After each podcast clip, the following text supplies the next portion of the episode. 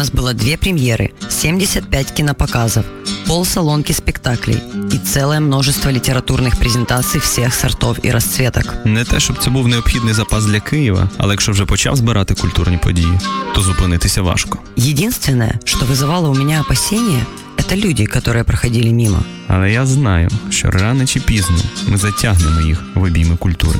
Гонзо Ефір з Тетяною Кісельчук та Євгеном Стасіневичем. Слухайте в ефірі Радіо Земля щосереди, опівдні та в подкастах на сайті OFR.FM. Всім привіт! Це знову Гонзо ефір Old Fashion Radio. У нас сьогодні гостьовий ефір. Тетяна Михайлівна знову відсутня, але скоро з'явиться. Та менше, сто, менше з тим. Значить, сьогодні з нами Дмитро Стритович, координатор Центру літературної освіти, співзасновник видавництва Пабулум, про чий бестселер ми останніми місяцями тільки говоримо і пишемо. Дмитро, привіт. Привіт. Значить, у нас формат незмінний. Ми говоримо про культурні підсумки тижня. Починаємо традиційно з кіно. І найгучніша прем'єра цього тижня, без сумніву, це красуня і чудовисько. Фільм, на який ми так довго чекали. Ну, може, не всі ми, люди у світі чекали, тому що проект запустився давно, він відкладався, там змінювалася команда. Але врешті, от, е, значить, в четвер відбулася і світова прем'єра, і українська прем'єра. Е, касові збори. Е, Ми ще побачимо, наскільки вони будуть грандіозними, але проект по-своєму грандіозний, це зрозуміло. Значить, по-перше, що тут важливо, важливо спитати в тебе, Дмитро, чи, е, чи бачив ти мультфільм Красуня і чудовисько? Мультфільм, так. Е, от, і, і це важливий тут момент, тому що перед нами, по суті, рімейк саме мультфільму. Ми знаємо, що є е, одноіменна казка французької письменниці, і саме вона лягала в основу тої французької стрічки з, е, е, з Каселем і Сейду 14-го року. Е, фільм вида, вийшов таким собі, по-моєму, бо, бо надто він прив'язувався до першого джерела і не було там якоїсь свободи е, в тій екранізації. Е, Тут так само аж такої свободи нема, тому що дійсно перед нами ми бачимо започаткування певно великого кінематографічного тренду. Е, великі компанії екранізують анімаційні хіти минулих років. Я тепер знаю, що е, в процесі виробництва зараз ще є Король Лев, є Аладдін, є Мулан. Значить, ну всі, значить, бестселери абсолютні е, анімаційні, вони в розробці. І Красуня і чудовисько лише один з перших, така перша ластівка. Е, чи сподобалося це мені? Е, мені сподобалося. Я ходив вчора на цей фільм з дитиною п'ятирічною і з хрещеною своєю дитиною, їй 10 років. Нам всім сподобалось. Звісно, це кіно від початку заточено, напевно, підліткову аудиторію. Е, заточене е, під, е, вочевидь, розважальний жанр. Це, це варто дивитися в 3D е, і все таке інше. Ні, ні на які откровення вона не претендує, хоча по-своєму вона попадає в ще одне помітне, е, помітне таке русло е, сьогоднішнього кінематографу. Це, це мюзикли. Ми пам'ятаємо, скільки ми тут сперечалися з Михайлівною про La Land, е, скільки всі сперечалися. І тепер перед нами ще один мюзикл. Його цікавість в тому, що ми знаємо, була ще постановка на Бродвеї. Е, Красуня чудовисько, страшенно популярна. Вона приїжджала і в Східну Європу, її там всі бачили. Але навіть е, і звідти не всі пісні було перенесено сюди. Тобто були дописані окремі речі, і, і не одразу було зрозуміло навіть, що це буде мюзикл в якийсь момент, потім вони це зрозуміли. Одним словом, вийшов хороший мюзикл з хорошими номерами. Оцей, наприклад, ця пісня Ви наш гість. Ну, вона вже дуже відома і по-своєму легендарна, але й тут відіграна. Е, ну, ідеально, можна навіть сказати. Так, це саме рімейк, тому що окремі кадри з, з того мультику, на якого ми багато з нас виростали, вони просто один в один сюди перенесені, прямо от кадр в кадр. І, і так як вони стоять, і кольорова гамма їхніх костюмів, яких вони танцюють врешті. е, В залі, та, і і бібліотека, скажімо, і останні ці моменти з його воскресінням, коли показують нам його руки чи ноги. Е, все дуже схоже. Але є момент, є те, що його відрізняє. По-перше, команда, яка за це взялася, вона.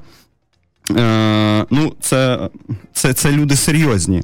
Режисер режисер це Біл Кондон, е, людина, яка прийшла з фільмів категорії Б, колись піднялася, е, знімала Кендімена, е, а потім їй доручили в якийсь момент дві останні частини сутінків. Е, Але ми можемо його пам'ятати по фільму 98-го року Бого і монстри з Єном Мак... Маккеленом. Е, Якщо пам'ятаєте, там була і Оскарівська історія досить е, серйозна і хороша. Е, І оці ж актори багато з його улюбленців грають і тут. В кінці, коли е, предмети з цього будинку починають перетворюватися знову на людей, ми бачимо е, Єона Макгрю... Макгрегора, бачимо е, Маккелена. Е, тобто таких людей першо, першорядних акторів, які озвучували їх. Так от до команди там ще є сценарист, це Стівен Джбоскі, е, автор цього е, бестселера підліткового. Яке було екранізовано також в головній ролі Земою Вотсон, а а тут вона красуня. Е, І люди, от, які це створювали, вони пішли дещо далі. От з мультика, якщо ти пам'ятаєш, Дмитро, е, не було ну, було зрозуміло про що воно, про те, що е, за зовнішністю завжди ховається щось інше, е, за те, що не треба судити лише зовнішнього вигляду, і взагалі такий нонконформізм певний. Це добре. Але якось і, і, і все. Отут конфлікт змінюється, бо вони вводять таку лінію. На перше, це єдине, по суті, що й додають у всьому фільмі. Лінію про про Париж, про те, що батько красуні е, Бель е, зустрів мати, і, і, власне, і народжена була Бель е, в Парижі. Потім сталася якась драматична історія, е, мати помирає, і Бель лише наприкінці розуміє, як це сталося. І оцей контекст паризький, він важливий, бо він, по суті, мистецький. Батько художник, він мати там малює, а потім ми його вже бачимо момент, коли він е, винахідник такий, значить, е, і намагається зробити таку цікаву штуку.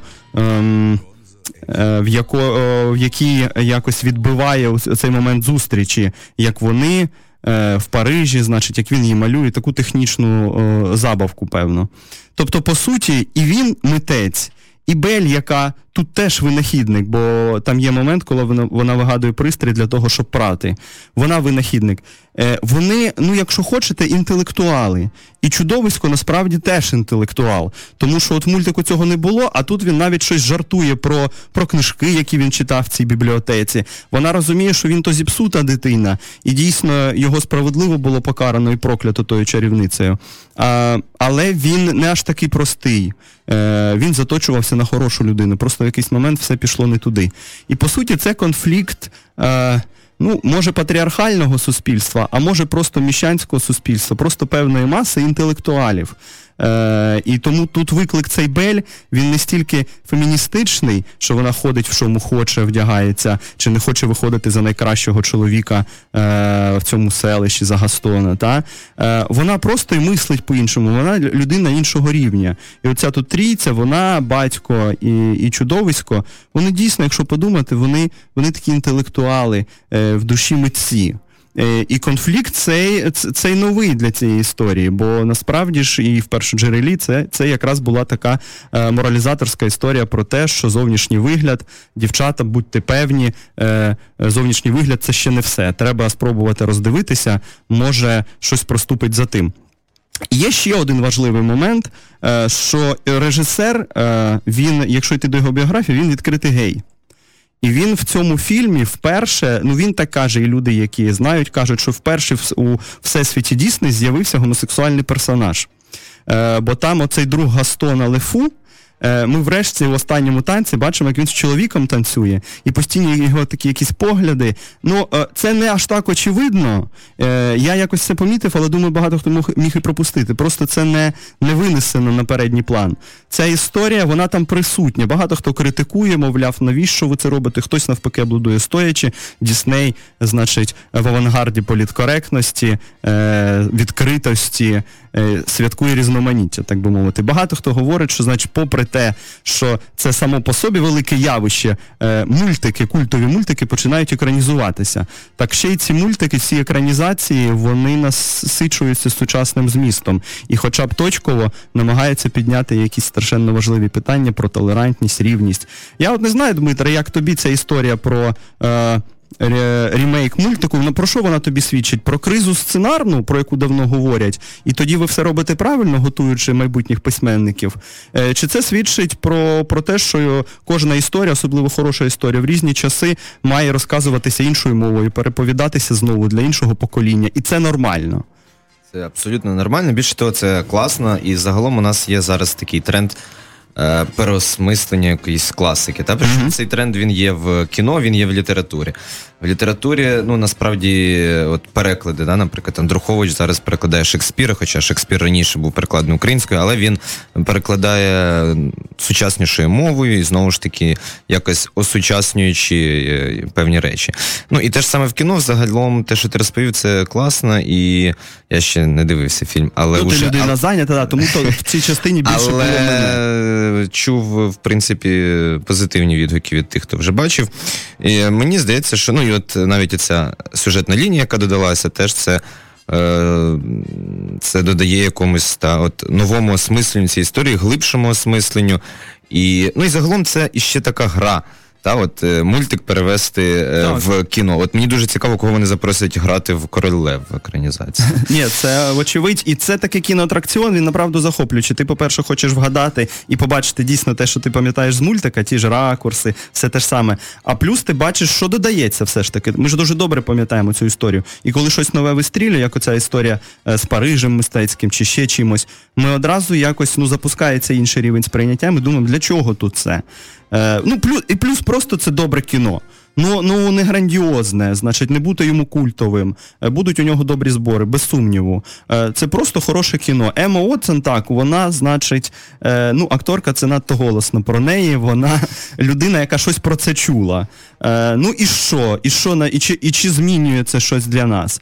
Можна менше на неї звертати увагу, більше на те, як вони співають, як вони намагаються відобразити те перше джерело. Куди, куди в принципі, ругається великий розважальний кінематограф сьогодні. Е, По-моєму, ок. Тому, значить, Beauty and the Best у нас головна прем'єра цього тижня. Ми йдемо на музичну паузу і повертаємось. Гонзо ефір.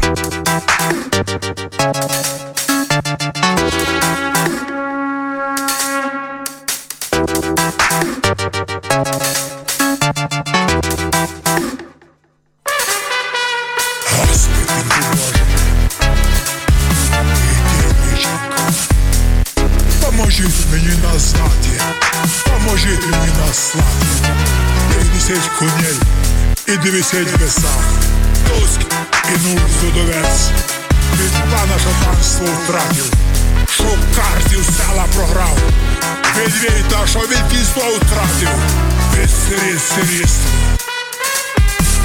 Туськ і нуль судовець, Туськ і нуль пана, Туськ, що пан панство втратив, що карти села програв. Видно, що і тісно втратив,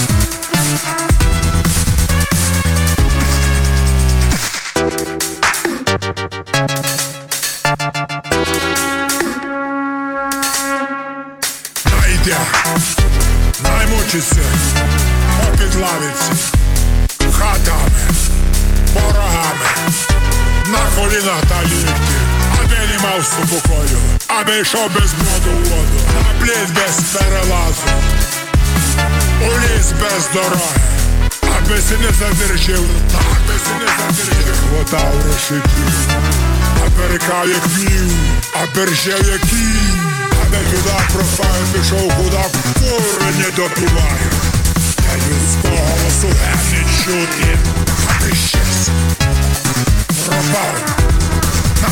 моя, на прокляті без, на скали, на озера, куди дзвони не дозвонять, куди дзвони не дозвонять, куди дзвони не дозвонять.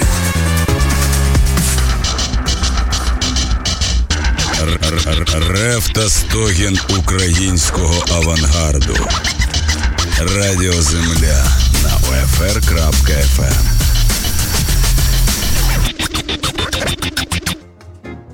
Всім привіт знову, Old Fashion Radio, Гонзо ефір. У нас сьогодні Дмитро Стритович. Привіт ще раз. Привіт. Ми поговорили про красуню і чудовисько. Дмитро от ще не ходив. Е, Ми зрозуміємо, чому він ще не ходив, коли він розкаже нам про те, чим він займається, яка, яке в нього навантаження, скажене. Але він може зацікавився і, і сходить. Я сподіваюся, що і ви подумаєте про, е, про цей блокбастер потенційний, е, бо явище означене цікаве, направду. Е, Тепер ми йдемо до музики, аби зрештою, і вже скоро перейти до нашої улюбленої літератури, до того, що- нас з Дмитром їдає, я сподіваюся, і там вже говорити про все на світі. Отже, е, про музику. Цього тижня була велика прем'єра, не кожного тижня у нас тут музичні прем'єри, і це був новий альбом Depeche Mode, культовий, легендарний, все таке інше групи. 14-й альбом, 4 роки не було. Альбом називається Spirit. Е, В межах цього туру, в рамках туру е, World Spirit Tour вони приїдуть в Україну, якщо не помиляюся, в липні. 19. Да, я навіть збираюся туди. Е, як тобі Депешмот? Що? Це історія про, про динозаврів, які до сих пір, значить, за певною е, інерцією присутні. Чи це люди, які продовжують робити цікаву музику? Ну, у мене виникає враження, що все-таки продовжують. Та ну, Депешмот, мені здається, не можна погано ставитися. Вони якраз якісь такі толерантні в музичному розумінні. Тобто, Вони себе ще не компроментували. Так, не компроментували, не компроментували, якісь е, фігню якусь не випускають. Ну, навіть цей альбом я так прослухав. Ну, прикольно, ну, типу, е, не сказати, що щось. Ну, я не є великим депешмодознавцем. Так. Е, Якщо не мати на увазі Роман Жадана. Ну, та. Е, значить, нічого аж такого нового не почув, нічого, ну, ніби не, не вверх, не вниз вони не піднялись, не На рівні. спустились. Тобто, да, на рівні воно може з часом увійти в якийсь цей такий обов'язковий список, знаєш, ті, хто там, скажімо, колись були диски. От записували диски там в дорогу, та, і от, Ага. там був певний перелік. Значить, що треба закачати депешмо. Тут Ага. якась одна-дві з цього можуть, можуть щось е, туди війти. Ну, вочевидь, може, Where's the Revolution, е, те, що вони на що вони зняли кліп, їм зняв Антон Корбейн, ми знаємо, він вже режисер. Хоча кліп мене не вразив насправді. Ну, чекати від Корбейна лише красивої візуа... е, візуальної сторони, це якось мало. Бо ми бачили контроль його про, пам'ятаєш, про Joy Division, цей фільм. І ну, хороший кліп, але пісня може в цьому випадку навіть краща. Е, Що мені хочеться сказати про Спіріт? Знаєте, він страшенно заполітизований альбом, якщо йти до, до текстів. Е, Вони направду перша група велика, от які залишилися, типу Rolling Stones, U2, е, ну називайте ще кого хочете, ну Radiohead, скажімо, ну у яких взагалі то з політикою досить складно. Е, Вони перші, хто е, зробив таке потужне, значить, політичне, музичне, політично музичне висловлювання. Е, Це може бути інспіроване останніми подіями в Європі, і Брекзитом, і всім іншим, а вони завжди якось е, реагують на це е, підвищено. Це може бути е, інспіровано е, виборами в США, які вони всі тяжко пережили, як кажуть. Але вони почали це все записувати ще до цих подій. Тому багато хто сказав, де пишмот знову пророки, вони відчули оцю кризу політичну і наперед її озвучили. Або це вони все влаштували, вони були в Це промо, це хороше промо для альбому, значить. І багатьом подобається цей момент, що рок, хай навіть е, е, такий, значить, електро вже сінті-попний, який завгодно і далекий від тих початків року, але він повертається до своїх інтенцій початкових, політично-протестних, нонконформістських. Е, бо тут е, і вокал е, відповідний, такий занепадницько-декадентський, хоча він у Депешмо часто такий, і багато пісень звучать як балади приречені такі, і багато суто просто просто політичних текстів. Остання е, остання композиція в альбомі про це свідчить, наприклад. Е, Для багатьох, е, як я зрозумів, це, це новий етап в Депешмот. Бо вони давно встановили планку, вони її показали, а тут спробували вирватися, не побоялися піти далі. Плюс змінили музичного продюсера, бо довго їм був Брайан Іно, культовий. А тут прийшла людина, яка займалася останніми модними дуже платівками Arctic Monkeys, Florence and the Machine. Ну, вони поставили на сучасних, так би мовити, і, і, і на сучасних продюсерів, і вирішили оновити і саунд, якось і свій підхід, і себе врешті. Е, тобто, от загальні відгуки, як я можу зрозуміти, вони досить компліментарні, часто навіть захоплені. Я теж, як і ти, цього не відчув. Для мене це хороший депешмот. Просто я відчув, що текстів е, з меседжем стало конкретніше, конкретним, не просто про смерть, віру і сексуальність. Їх стало більше. Ну і окей. Значить, отака була музична прем'єра, а тепер переходимо до найулюбленішого, до літератури. І тут пропоную нам почати з перекладу роману Курта Воннегута Галапагос. Ми з тобою його почитали. Е, як тобі роман, як тобі Воннегут? Ну, Вонегут я дуже добре, я дуже люблю Вонегута. Загалом це один з е, моїх улюблених авторів 20-го Ще й тому, що в книжці Ростислава Семківа, е, як писали І ще- класики, і ще до бестселер видавництва. Павлом є Воннегут.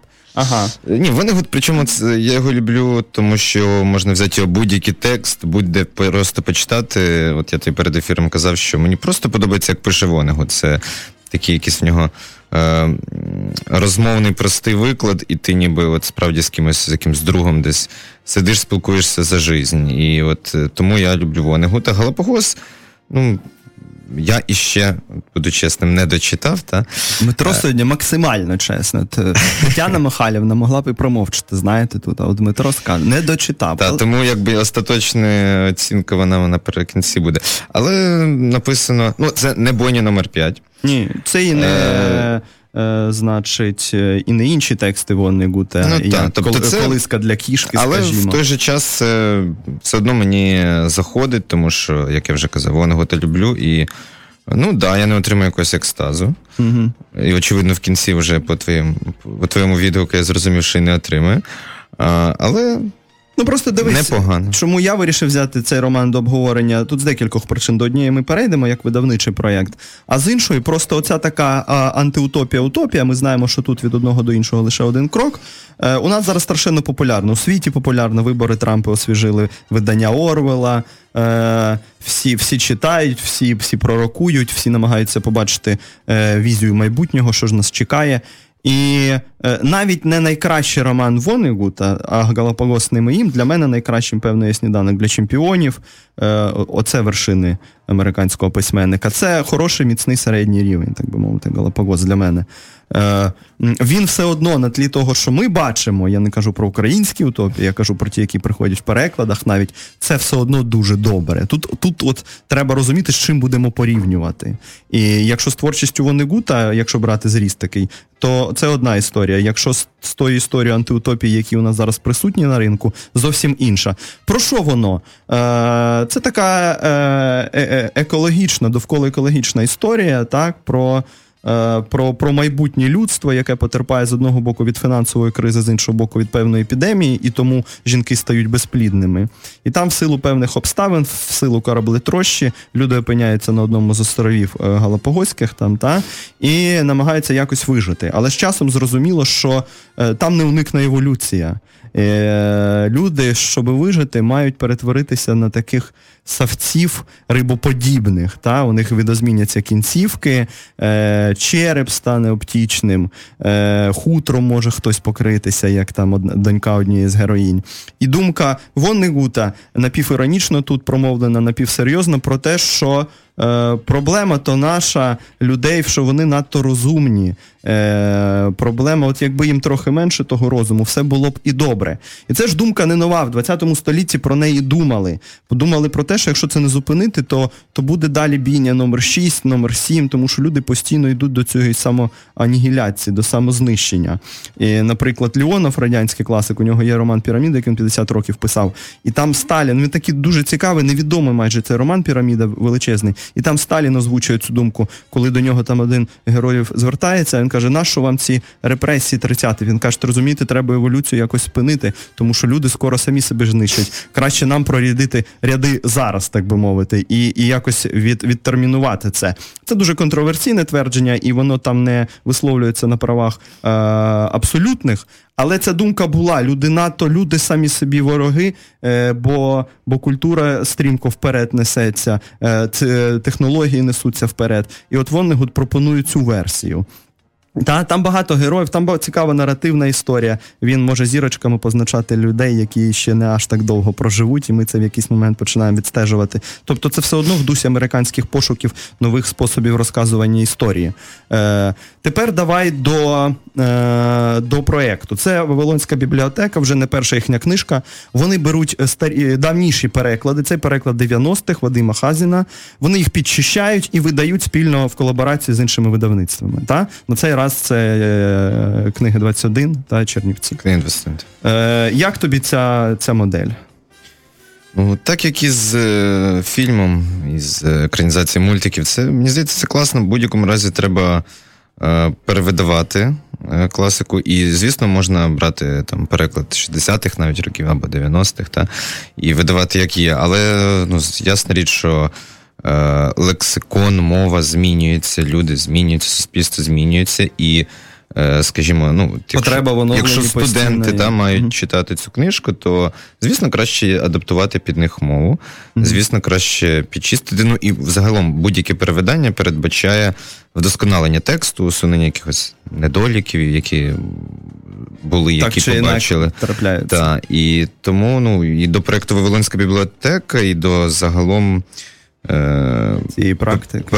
Та, перевидання перекладів ну, не можна ставитися погано, тобто це очевидно, що це добре. Ну, це особливо в умовах, коли у нас так багато трешу і халтури в, в, очевидно, перекладах. Так. Та? Краще Загалом є... дуже тішити, що зараз дуже видається багато е, перекладів, і добре, що видаються не лише сучасні бестселери з New York Times і так mm-hmm. далі, а й перевидається класика. Це, Це дуже добре, тому що у нас. Ну, ну, у нас дуже, ти сам знаєш, дуже мало видано якогось такого обов'язкового корпусу, ну, корпусу світової канону, літератури. Так. Та. Да, тому і мені здається, що брати е, тексти раніше, які спочили в братських могилах е, товстих журналів, це був переклад Всесвіту, скажімо, та, та де його зараз да, діставати їх звідти, підчищати і видавати, реактуалізувати, так би мовити, тим паче вони гуд нікуди і не йшов е, з поля зору широкого читача. І біню ми побачили до того ж не так давно е, в перекладі Діброви. Тобто він і тут присутній у нас в українському контексті. І це, по-моєму, хороший, е, хороший крок. Попри те, що це дійсно це хороший роман, нормальний роман, його варто варто з ним е, запізнатися. Значить, ми зараз знову йдемо на невеличку музичну паузу і повертаємось. Залишайтесь. Гонзо ефір.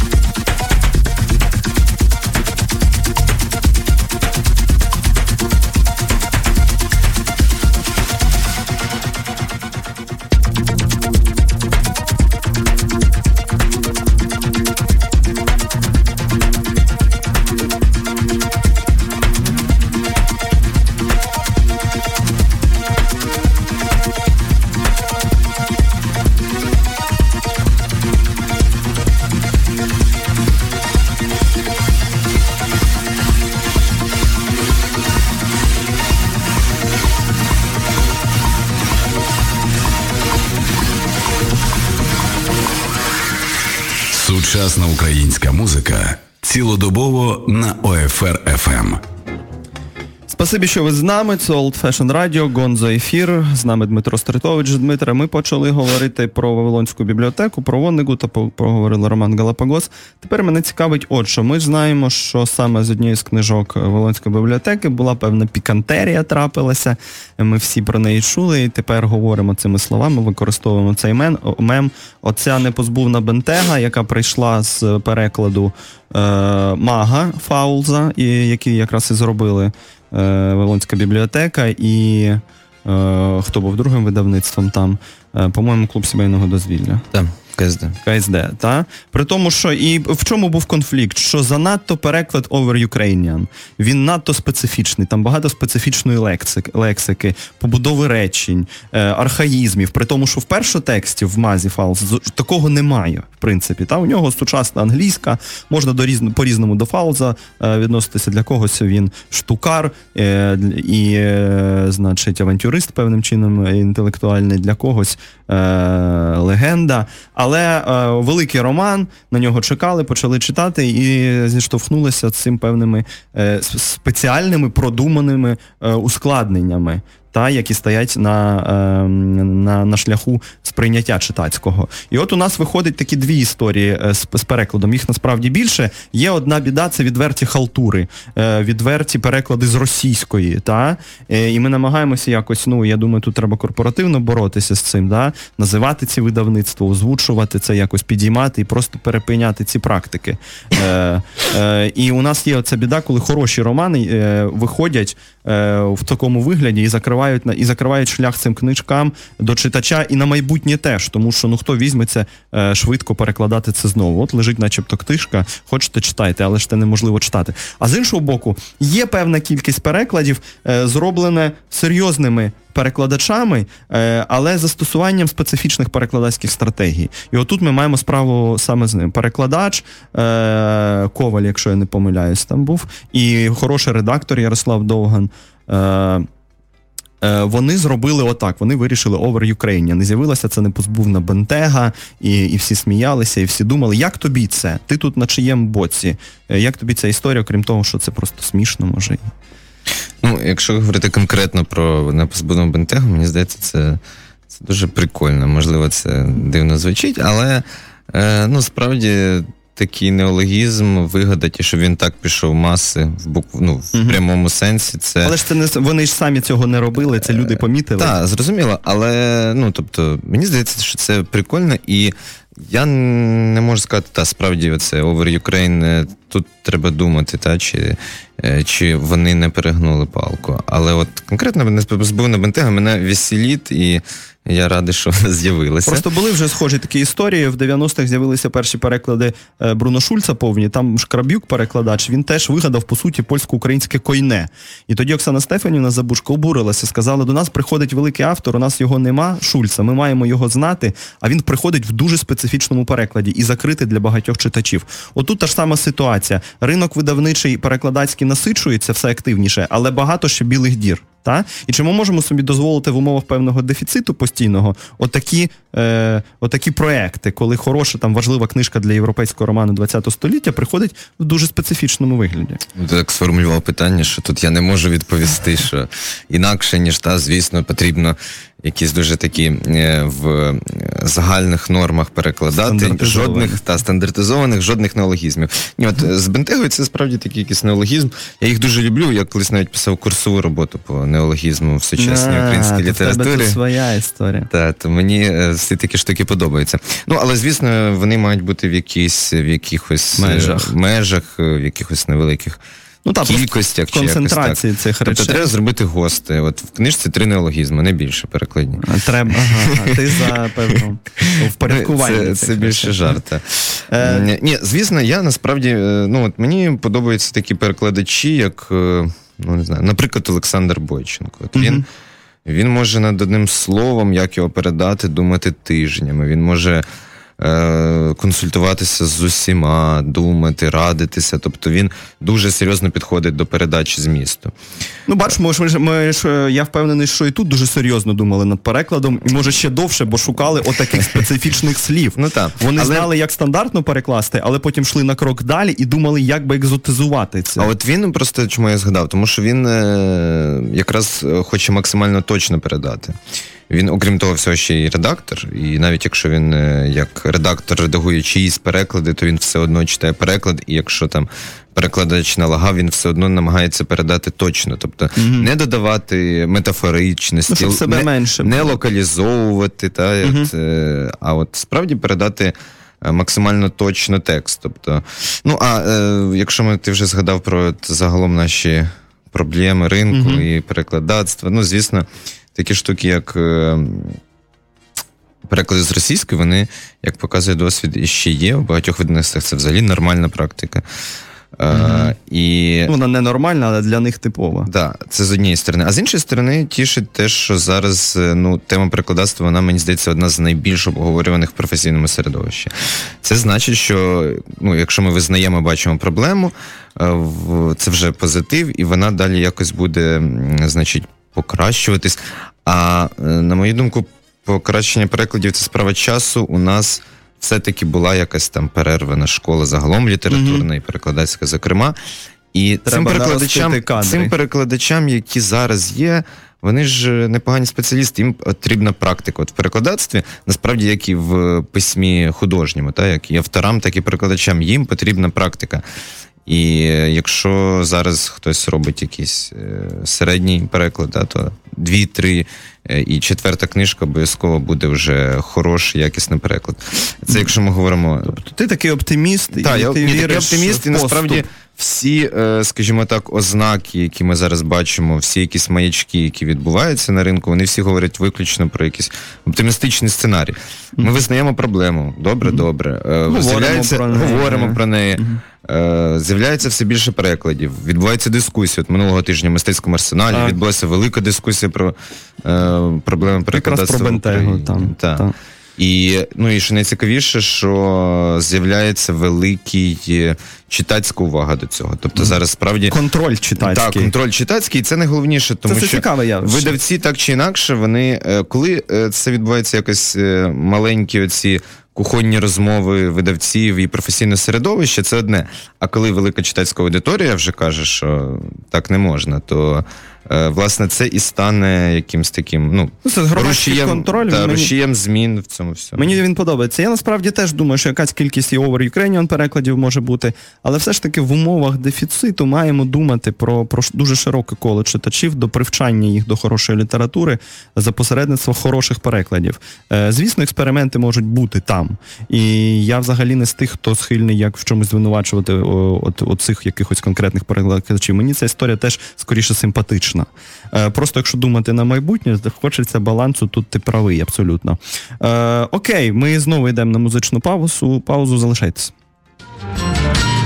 Гонзо Ефір.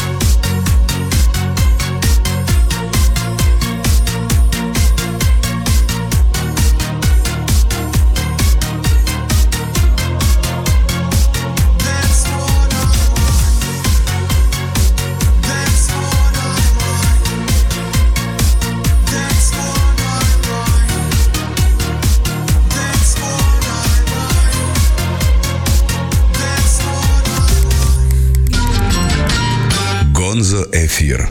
Може, ви були б раді послухати більше музики, але послухати все ж таки нас. У нас сьогодні серйозний гість Дмитро Стритович. І от нарешті ми говоримо про твої справи, Дмитре, про центр літературної освіти. Ти, як сказав, скромно один з координаторів чи координатор. Е, е, Цього всього великого проєкту з довгою вже історією. Вам нещодавно було скільки років? Чотири.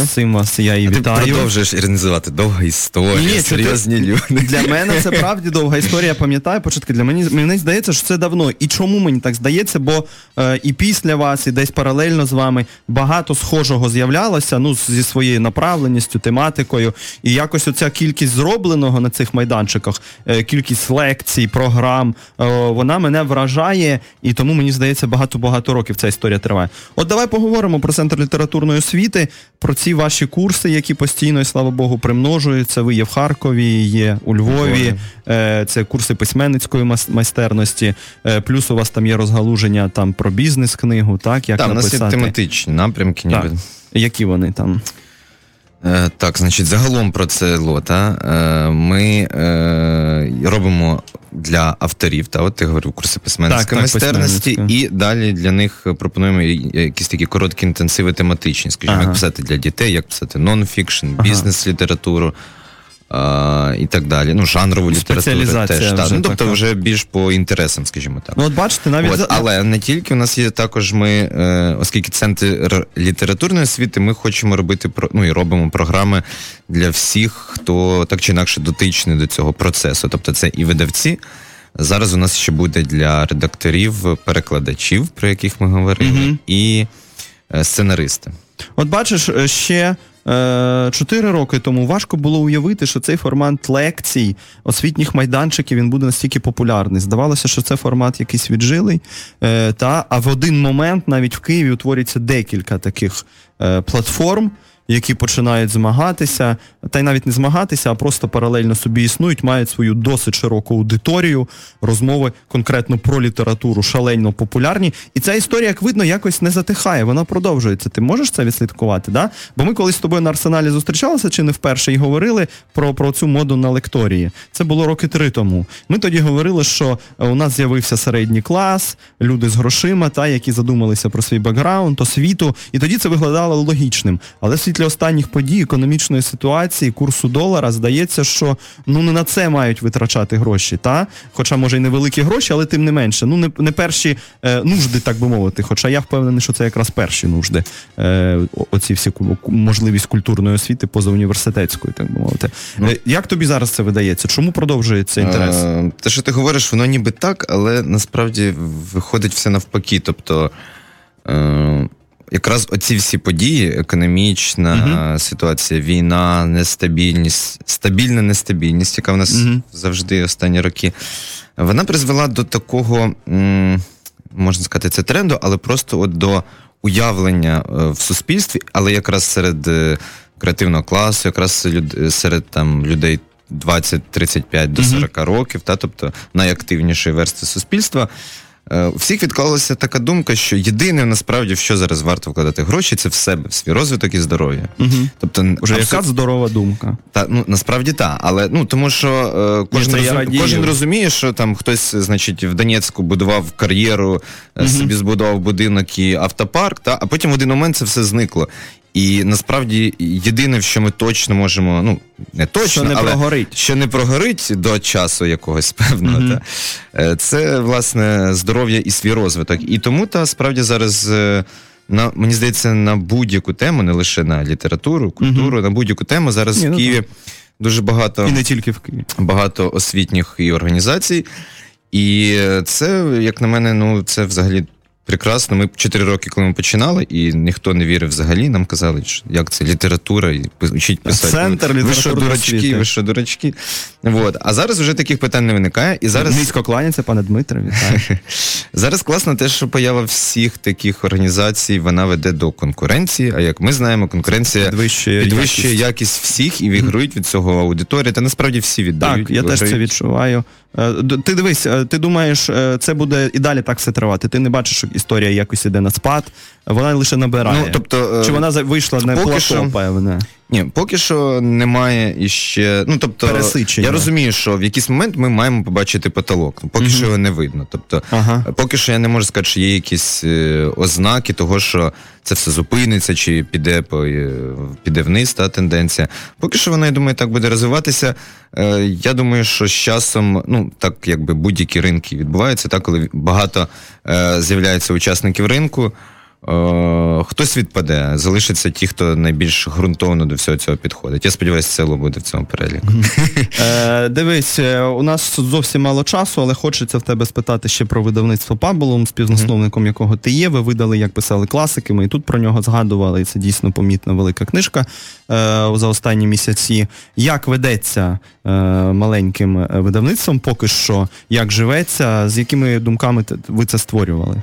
Ви, пані Ірина, звісно ж. Так, це власне видавництво створено мною спільно з Іриною Осадчук, Без сумніву. яка також є будемо забувати. ще одним з координаторів е, ЦЕЛО. Так, і пані Марія там у вас є. Пані Марія Мгм. Придьмата. Е, значить, живеться нам непогано. Ми зараз багато працюємо.